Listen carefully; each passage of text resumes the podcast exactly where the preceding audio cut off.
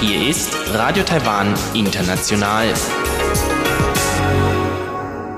Herzlich willkommen zum halbstündigen deutschsprachigen Programm von Radio Taiwan International an diesem Donnerstag, den 11. April.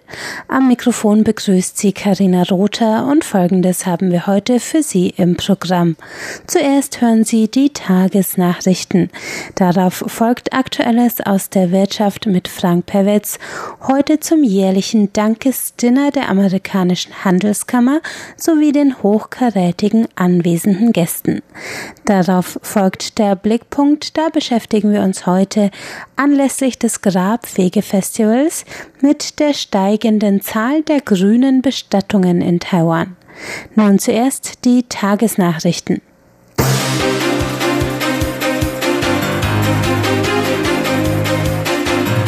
Sie hören die Tagesnachrichten von Radio Taiwan International Zuerst die Schlagzeilen. Paul Ryan führt US-Delegation an. Außenministerium bekundet Zuspruch. Schwarzes Loch, Akademiker Sinica maßgeblich an ersten Foto beteiligt. Und Facebook eröffnet Taiwan-Niederlassung. Die Meldungen im Einzelnen. Der ehemalige Sprecher des US-Repräsentantenhauses Paul Ryan wird die amerikanische Delegation beim bevorstehenden Besuch in Taiwan anführen. Das ging aus einer gestrigen Pressemeldung der US-Vertretung in Taiwan hervor. Ryan, der seinen Posten unter der Regierung Trump bis zu den Halbzeitwahlen im November 2018 innehatte, wird eine überparteiliche Delegation von vier Abgeordneten und zwei Funktionären der US-Administration nach Taipei führen, wo sie an einer Veranstaltungsreihe zur Feier des 40-jährigen Jubiläums des US-Gesetzes zur Taiwan-Beziehung, dem Taiwan Relations Act, teilnehmen werden. Die am 15. April beginnenden Feierlichkeiten finden im Amerikanischen Institut der US-Vertretung in Taipei statt. Der Direktor des Nordamerika-Büros des Außenministeriums Vincent Yao kommentierte heute die Wahl obwohl Paul Ryan keinen offiziellen Posten mehr innehat, ist er ein aufsteigender Stern in der Republikanischen Partei. Er hat enge Beziehungen zu den amerikanischen Regierungsbehörden und besonders zu Präsident Trump. Wir sind überzeugt, dass die Amerikaner ihn bewusst als Anführer der Delegation für die Feierlichkeiten gewählt haben und respektieren die Entscheidung. Forscher der Academia Sinica haben auf einer Pressekonferenz gestern Abend das erste Bild eines kosmischen schwarzen Lochs vor der Öffentlichkeit enthüllt. Das Forscherteam war an dem länderübergreifenden Projekt Event Horizon Telescope beteiligt, das die erste Bildgebung eines schwarzen Lochs verwirklichte.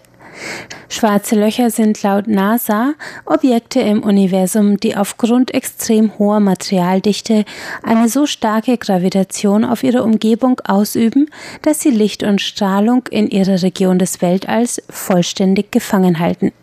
Für eine Abbildung konnte daher nicht das schwarze Loch selbst, sondern nur die Strahlung der von ihm angezogenen Materie fotografiert werden. Das bahnbrechende EHT-Projekt vernetzt daher 36 Teleskope weltweit, um das Schwarze Loch über einen Zeitraum von zehn Tagen zu beobachten und aus den Daten die Bildgebung zu errechnen. An der Messung beteiligt war auch das von der Academia Sinica und dem Harvard Institut für Astrophysik betriebene Grönland-Teleskop. Zudem war das taiwanische Forscherteam an der Analyse der Daten von drei weiteren Teleskopen weltweit beteiligt. Der Präsident der Academia Sinica James C. Liao sagte, mit dieser Pressekonferenz wollen wir unseren Landsleuten sagen, dass Taiwan seinen Teil zu einer der wichtigsten wissenschaftlichen Entdeckungen dieses Jahrhunderts beigetragen hat. Facebook hat heute feierlich seine Taipei-Niederlassung im Stadtteil Xinyi eröffnet. Der Marktführer im Bereich soziale Medien realisierte mit dem 240 Quadratmeter großen Büro sein Versprechen, in Taiwan zu investieren. Dan Neary, der Vizepräsident der Asien-Pazifik-Abteilung des Unternehmens, betonte in seiner Rede die Bedeutung des taiwanischen Markts für Facebook und sagte, die Büroeröffnung zeige Facebooks Wertschätzung für Taiwan.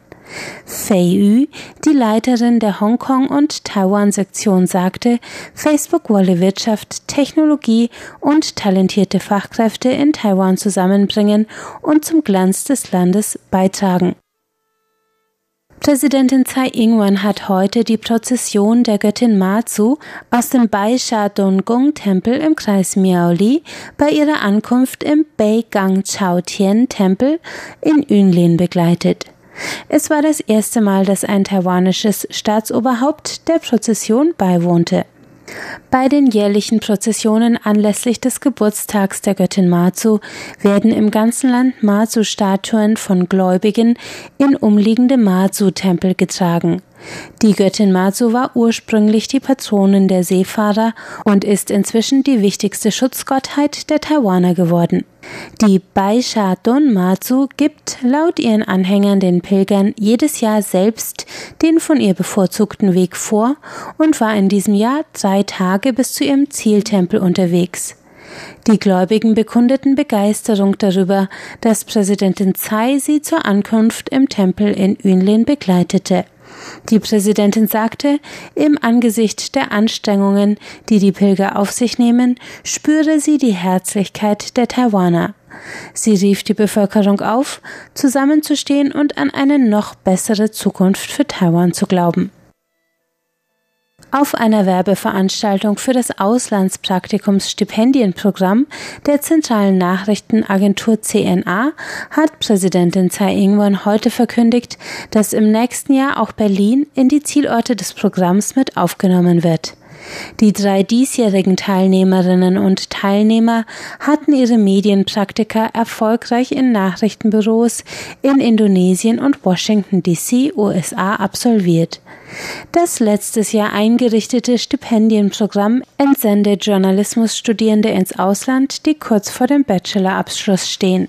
Die Stipendiaten werden unter den Teilnehmern von Workshop-Wochenenden ausgewählt, die die CNA Ende April bis Mitte Mai an Universitäten in Neu-Taipei, Taichung und Kaohsiung veranstaltet. Ein gestern erschienener Kurzfilm soll Taiwans Wunsch nach einer Mitgliedschaft in der Weltgesundheitsorganisation WHO Ausdruck verleihen. So hieß es in der Pressemeldung des Außenministeriums, das den Film in Auftrag gegeben hatte. Die Dokumentation mit dem Titel An Island Doctor on Call, ein Inselarzt im Dienst, folgt Paul Busawai Popora, einem Arzt auf den Solomoninseln bei seiner täglichen Arbeit. Popora hatte durch ein Stipendium des Außenministeriums Medizin in Taiwan studiert, ebenso wie weitere 70 praktizierende Ärzte des kleinen Pazifikstaats in den zehn Jahren seit Bestehen des Programms. In den Solomoninseln kommen zwei Ärzte auf 10.000 Patienten. Im weltweiten Durchschnitt sind es 15.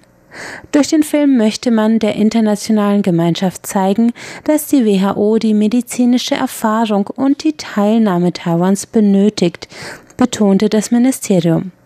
Der Film ist in zehn Sprachen, darunter Deutsch und Englisch, erschienen und kann auf dem YouTube-Kanal Trending Taiwan abgerufen werden. Kommen wir zur Börse. Der TAIEX hat heute mit 59 Punkten oder 0,55 Prozent im Minus bei einem Endstand von 10.808 Punkten geschlossen. Umgesetzt wurden 137 Milliarden Taiwan-Dollar. Das sind umgerechnet 4,46 Milliarden US-Dollar. Es folgt das Wetter.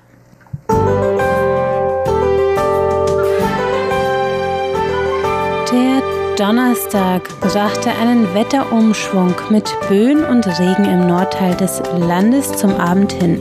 Mittags lagen die Werte bei 20 bis 24 Grad im Norden und Osten, 27 bis 30 Grad an der Westküste.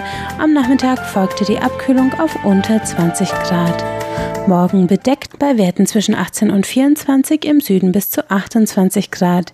Regenwolken tagsüber weiter über der Nordostspitze, abends leichte Niederschlagswahrscheinlichkeit landesweit.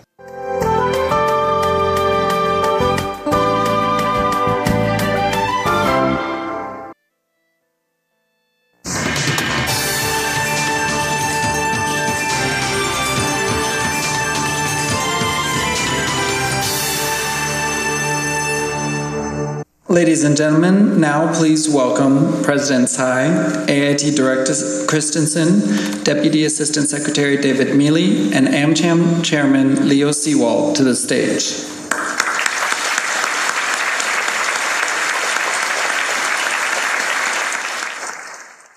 Herzlich willkommen zu Aktuellem aus der Wirtschaft. Es begrüßt Sie Frank Pewitz. Am Dienstag, dem 10. Mai, fand zum 51. Mal das jährliche Danksagungsdinger der amerikanischen Handelskammer Taipei statt.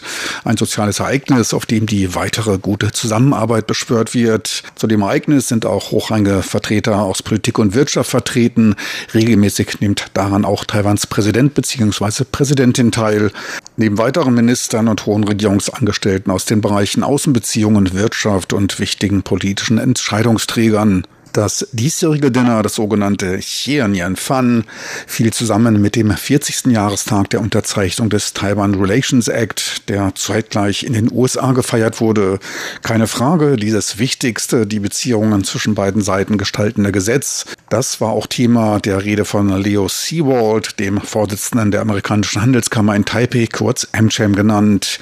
Leo Seawald wies auf den wichtigen Beitrag von AmCham bei der Ausformulierung des Gesetzes hin, welches wenige Monate nach dem Wechsel der diplomatischen Anerkennung von Taiwan hin zu China durch die USA 1979 beschlossen wurde.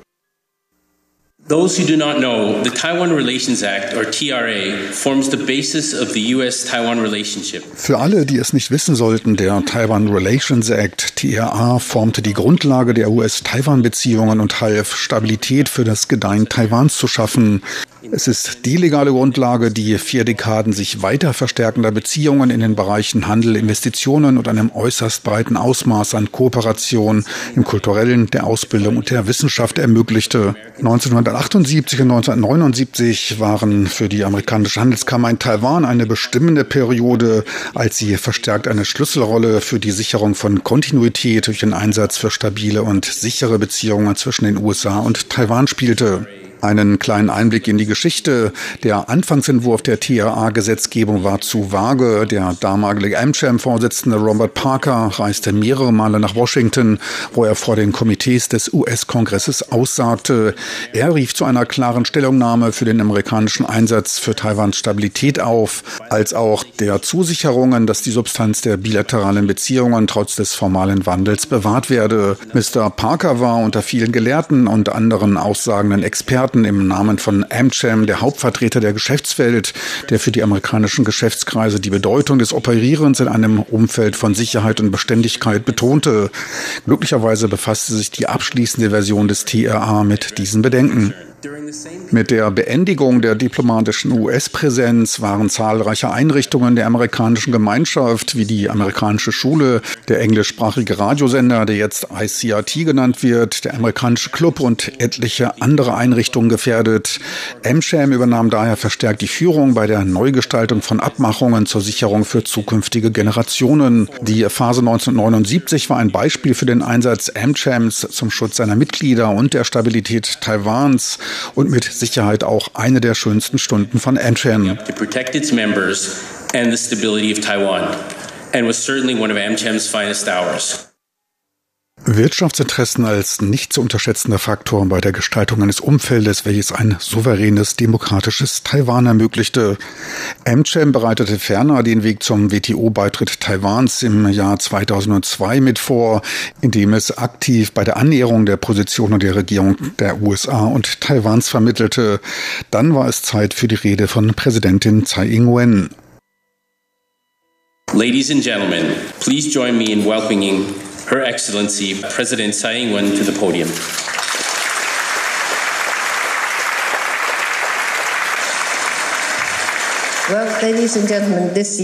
Meine Damen und Herren, ich denke, dass dieses Jahr ebenso ein gutes, optimistisches und engagiertes Jahr wird. Trotz der Herausforderungen durch die globale Wirtschaft wächst unser Bruttoinlandsprodukt weiter um mehr als zwei Prozent und steht damit im Einklang mit anderen entwickelten Volkswirtschaften der Region. Dies geschieht nun auch nach einem weiteren starken Jahr, in dem unsere Wirtschaftsleistung erneut die Erwartungen übertraf. Die Gehälter stiegen weiter. Der Januar war der 14. Monat in Folge mit einem Wachstum von über zwei Prozent auf annualisierter Basis. In den letzten zwölf Monaten wurden weitere 76.000 Jobs geschaffen. Die Arbeitslosenquote verbleibt auf einem Rekordtief. Zudem wurden in den letzten drei Jahren etliche Stellen durch große Tech-Giganten wie Google, Amazon, Microsoft, Micron und Facebook geschaffen, da sie das Potenzial und die Qualität unserer Fachkräfte erkannt haben. An diesem Nachmittag besuchte ich gerade Facebooks neues Büro in Taipei und war erfreut zu hören, dass sie planen, 50.000 Personen im digitalen Marketing anzulernen. Ein in den ersten beiden Monaten verzeichneten wir 554 neue Fälle, ein Anstieg von 10 Prozent im Jahresvergleich. Der Fokus liegt dabei auf Klein- und Mittelunternehmen. Zudem bringen auch von Taiwanesen im Ausland gehaltene Unternehmen ihre Investitionen wieder zurück nach Hause. Die Regierung bietet dabei als Teil des in diesem Jahr eingerichteten Aktionsplanes Unterstützung in den Bereichen Besteuerung, Finanzierung und Landerwerb an. 24 Unternehmen haben bereits die Überprüfung hinter sich gebracht und wollen circa drei Milliarden US-Dollar in Taiwan investieren und damit 9000 neue Stellen schaffen. 50 weitere Unternehmen haben ihr Interesse ausgedrückt. 50 other companies had also expressed interest. Auch das jährlich von der amerikanischen Handelskammer herausgegebene Weißbuch, ein Handbuch mit den wichtigsten zu klärenden Anliegen zur Verbesserung des Geschäftsumfeldes, auch darauf ging sie ein. AmCham warnt in einem Weißbuch schon seit Jahren vor etwaigen Gefahren einer instabilen Energieversorgung. Präsidentin Tsai konnte auch dort Fortschritte vermelden. We have resolved uh, 11 out of 83 recommendations uh, from the latest white paper wir haben elf der 83 ausgesprochenen Empfehlungen des letzten Weißbuches gelöst, ein neuer Rekord. Weitere 21 Anliegen zeigen gute Fortschritte. Ich bin überzeugt davon, dass Ministerin Chen von der Landesentwicklungskommission in allen anderen Anliegen am Ball ist. Fortschritte gibt es auch in den erwähnten Bereichen Stromversorgung, Arbeit und Bestimmungen, die von den Mitgliedern der Kammern unter anderem auch in der neuesten Geschäftsklimaumfrage vorgetragen wurden. Bei der Stromversorgung gab es im Jahr 2017 80 Tage, an denen die Reservekapazität unter 6 Prozent fiel. Im letzten Jahr wurde dies auf 29 Tage reduziert. Für dieses Jahr erwarten wir eine Verbesserung, da mehr saubere und erneuerbare Energien eingespeist werden. Clean and renewable energy sources come online. Auch die Kommentationsphase für anstehende Gesetzesänderungen wurde wie gewünscht auf 60 Tage ausgeweitet und wird für mehr als 70 Prozent aller Bestimmungen gewährt. Verbesserungen sollen auch im Bereich der Handelsvereinbarungen erzielt werden. Wie wir schon bei einer Reihe von Gelegenheiten ausgedrückt haben, sehen wir in der Verfolgung eines bilateralen Handelsabkommens mit den USA großen Wert, welches für den Rest der Region ein leistungsfähiges Modell schaffen könnte. Diese Einstellung ist weiter unverändert. Die gegenwärtige US-Regierung hat gezeigt, dass sie kreativ mit Handelsanliegen umgehen kann. Sollten sie dies auch auf Taiwan anwenden, werden sie mit Sicherheit einen bereitwilligen und bereitstehenden Partner finden. Zu diesem Thema stehen wir in Gesprächen mit Washington DC, wo wir eine wachsende Wertschätzung für Taiwans strategische Bedeutung, besonders im Handelsbereich, erfahren.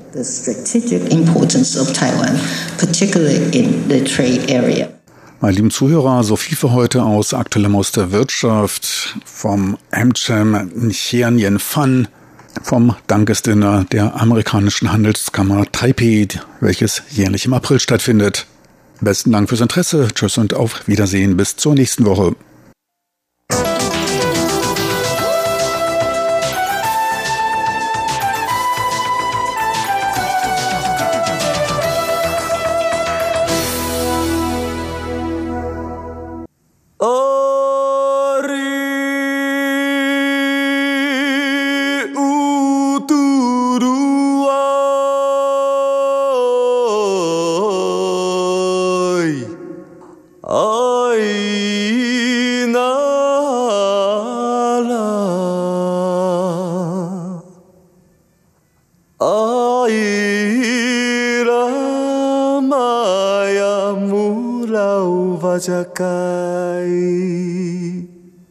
可是做做样，哦，爱里吧，爱里吧，咋子流浪？Blickpunkt. Am vergangenen Wochenende fand in ganz Taiwan das Qingming-Fest, das sogenannte Grabfegefest, statt. Wie die Tradition es will, kehren an diesem Wochenende männliche Nachfahren jeder Familie in ihre Heimatorte zurück, um die Gräber ihrer Eltern, Großeltern und Ahnen zu putzen und zu schmücken. Daran lässt sich bereits ablesen, welche zentrale Rolle das Grab als Ort der Ahnenverehrung in der taiwanischen Kultur und der chinesischsprachigen Welt im Allgemeinen einnimmt. Grund für uns, einmal einen Blick auf Beerdigungspraktiken, ihre Auswirkungen und Innovationen zu werfen. In der heutigen Sendung beschäftigen wir uns deshalb mit einem wachsenden Trend in Taiwan, dem Green Burial, also dem umweltfreundlichen Begräbnis. Was die Gesamtzahl der verschiedenen umweltfreundlichen Methoden von Naturbegräbnissen angeht, so hatten wir vorletztes Jahr insgesamt 7743 solcher Begräbnisse. Das sagt der Vizedirektor der Abteilung für Bürgerangelegenheiten im Innenministerium Zheng Yinghong auf einer Pressekonferenz am Vorabend des Grabfegefests. Denn das Innenministerium veröffentlichte an diesem 29. März die jüngsten Zahlen zu Taiwans grünen Begräbnissen, Tendenz stark steigend von 669 im Jahr 2008 auf 7743 im Jahr 2017. 6296 davon waren Baumbegräbnisse. Das heißt, die Asche wurde unter Bäumen auf öffentlichen Friedhöfen begraben. Die Naturbegräbnisse auf ausgewiesenen Flächen außerhalb der öffentlichen Friedhöfe, wie dem Jinsan Ökopark im Fagusan, beliefen sich auf 1153. Die Anzahl der Meeresbestattungen war etwas geringer. Die betrug 2017 294. Und im Jahr 2018 stieg die Zahl der umweltfreundlichen Bestattungen noch weiter sprunghaft an und durchbrach die Zehntausender-Marke mit 13.778 solcher Begräbnisse.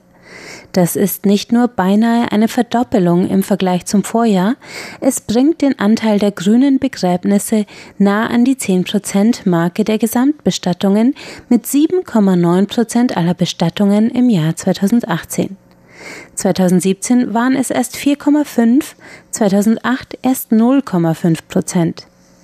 Die wachsende Beliebtheit grüner Bestattungen geht mit einem generellen Trend hin zu platzbewussten Begräbnismethoden einher. In Taiwan lag der Anteil der Einäscherungen bereits im Jahr 2017 bei 96 Prozent. Weltweit gibt es nur ein Land, in dem diese Prozentzahl noch höher liegt, nämlich in Japan. Auf den ersten Blick ist das verwunderlich. Warum? Taiwan ist traditionell stark vom chinesischen Ahnenkult geprägt. Das heißt, die Nachfahren sind für die Versorgung der Eltern und Ahnen im Jenseits zuständig und dazu gehört, neben dem regelmäßigen Verbrennen von Opfergeld und Aufbahrungen von Opfergaben für die Ahnen, auch ein elaboriertes Begräbniszeremoniell. Je größer das Grabmal, desto mehr Geld und Ansehen hat die Familie, und auch das wird der verstorbenen Person im Jenseits zugutekommen. Sogar dem Standort eines Grabes kommt in der chinesischen Volksreligion eine große Bedeutung zu. Denn wenn das Feng Shui des Grabes, zu Deutsch Feng Shui, wörtlich übersetzt Wind und Wasser, günstig ist, dann kann sich das Qi, die Lebensenergie des Verstorbenen, ideal verteilen und effektiv zum Positiven auf das Geschick seiner Nachfahren einwirken. Ein gutes Feng Shui, das verspricht ein großes Grabmal in Hanglage, was die vielen Friedhöfe an Berg- und Hügelflanken in Taiwan erklärt. Aber die moderne Zeit hat auch vor diesem tief verwurzelten Volksglauben und seinen Praktiken nicht Halt gemacht. Dazu kommen zwei schlagende Argumente, warum in Taiwan inzwischen nur noch vier Prozent der Toten nicht eingeäschert werden. Diese sind das Geld und der Platz. Wohnfläche auf der Insel ist besonders in den Ballungsräumen ein Luxusgut. Da ist der Raum für weitläufige Friedhöfe mit Gräbern, die teils den Dimensionen einer kleinen Garage gleichen, Mangelware. Daraus hat sich ein regelrechtes Luxusgeschäft mit Friedhofimmobilien ergeben, die durch die Immobilienblase und die horrenden Preise für Grundstücksfläche in Städten wie Taipei nahezu unbezahlbar geworden sind. Die Vertretung der USA in Taipei, das American Institute, gibt auf seiner Website den Preis für einen Platz auf einem Friedhof in Taiwan mit 48.000 Dollar an, mit zusätzlichen 12.000 Dollar Begräbniskosten. Das ist für die meisten Taiwaner unerschwinglich. Dazu kommt eine lang anhaltende Kampagne der Regierung für Urnenbestattung, die in Antizipation des Platzmangels bereits in den 1950er Jahren begann, für Kremation zu werben. Der Unterschied zwischen regulären Urnenbegräbnissen und grünen Begräbnissen ist der, dass bei grünen Begräbnissen die Asche des Verstorbenen meist direkt oder in einem kompostierbaren Gefäß in der Natur ausgebracht wird. Denn auch Urnengräber nehmen einen gewissen Raum ein und ihre Kosten können sich in manchen Fällen, wie der Luxusvariante wie der Luxusvariante des True Dragon Turms, einem Urnendom der Begräbnisfirma Long Yen in den Yangmingshan Bergen mit Platz für insgesamt 400.000 Urnen, ebenfalls in den Tausenden bewegen. Die günstigsten Urnenplätze im True Dragon Turm kosten umgerechnet bereits 6000 Euro. Wer die nicht hat, der erwirbt einen Urnenplatz durch einen städtischen Anbieter. Doch die Ruhestätte gilt nur für 50 Jahre. Danach muss entweder ein Angehöriger die Miete erneut zahlen oder die Urne wird aufgelöst und die Asche wird durch ein grünes Begräbnis in ausgewiesenen Bereichen in der Natur ausgebracht. Wie die Zahlen zeigen, entscheiden sich immer mehr Menschen direkt für die Naturbestattung. In urbanen Zentren wie Taipei waren es letztes Jahr bereits 15,2 Prozent aller Begräbnisse. Die Stadt hat die landesweit höchste Rate an Naturbestattungen und vergibt sogar eine Vergütung von 300 bis 600 Euro an Familien, die zustimmen, dass die Asche ihres Angehörigen frühzeitig aus Urnenstätten in die Naturruhestätte überführt wird. Auch die Stadt Hualien will die Zahl der vergleichsweise noch wenig genutzten Seebestattungen, bei denen die Asche der Angehörigen auf See ausgebracht wird, mit Anreizen steigern. So veröffentlichte die Hafenverwaltung der osttaiwanischen Küstenstadt Hualien am 12. März folgende Ankündigung. Die Hafenverwaltung Hualiens bietet einen Sonderpreis von 11.000 Taiwan-Dollar, umgerechnet 315 Euro, auf ihren Seebestattungsdienst an, um größeres Bewusstsein für diese Begräbnisoption in der Bevölkerung zu schaffen, damit sie öfter in Anspruch genommen wird.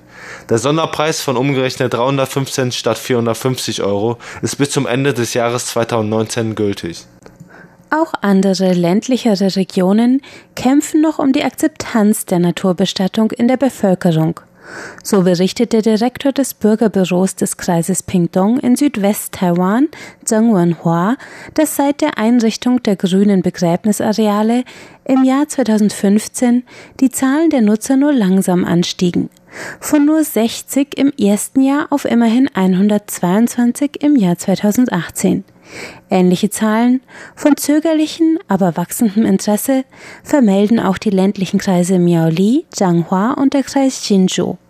Die grünen Begräbnisareale sind oftmals schön angelegte Parks mit vielen Bäumen und Natursteinen anstelle von Grabplatten. Ebenso verzichtet wird auf die Errichtung von individuellen Stählen und die Verbrennung von Räucherstäbchen. Dafür bieten die meisten Orte die Naturbestattungen völlig kostenfrei an.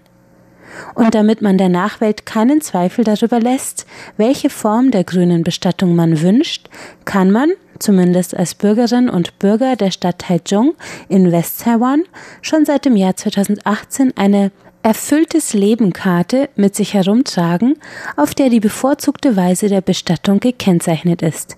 Auch diese Ausweiskarte ist eine Initiative der dortigen Lokalregierung, noch mehr Menschen für die grüne Bestattung zu begeistern.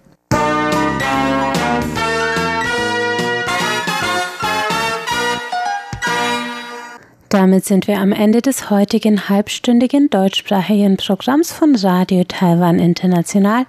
Alle Inhalte finden Sie auf unserer Website unter www.de.rti.org.tv. Ich bin Karina Rother und sage Tschüss bis zum nächsten Mal.